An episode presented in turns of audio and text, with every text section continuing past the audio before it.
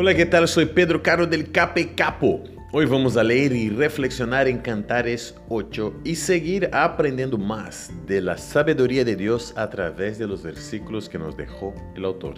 El versículo 7 dice lo siguiente, ni las muchas aguas pueden apagarlo, ni los ríos pueden extinguirlo. Si alguien ofreciera todas sus riquezas a cambio del amor, solo conseguiría el desprecio. Y aunque el amor muchas veces es reconocido como una fuerza poderosísima, no podemos olvidar que la Biblia nos muestra algo más detallado y claro. Nos dice que Dios es amor y todo aquel que ama tiene la oportunidad de conocer a Dios. Impresionante. Que tengas un lindo día y que Dios te bendiga muchísimo. Chao, chao, chao, chao.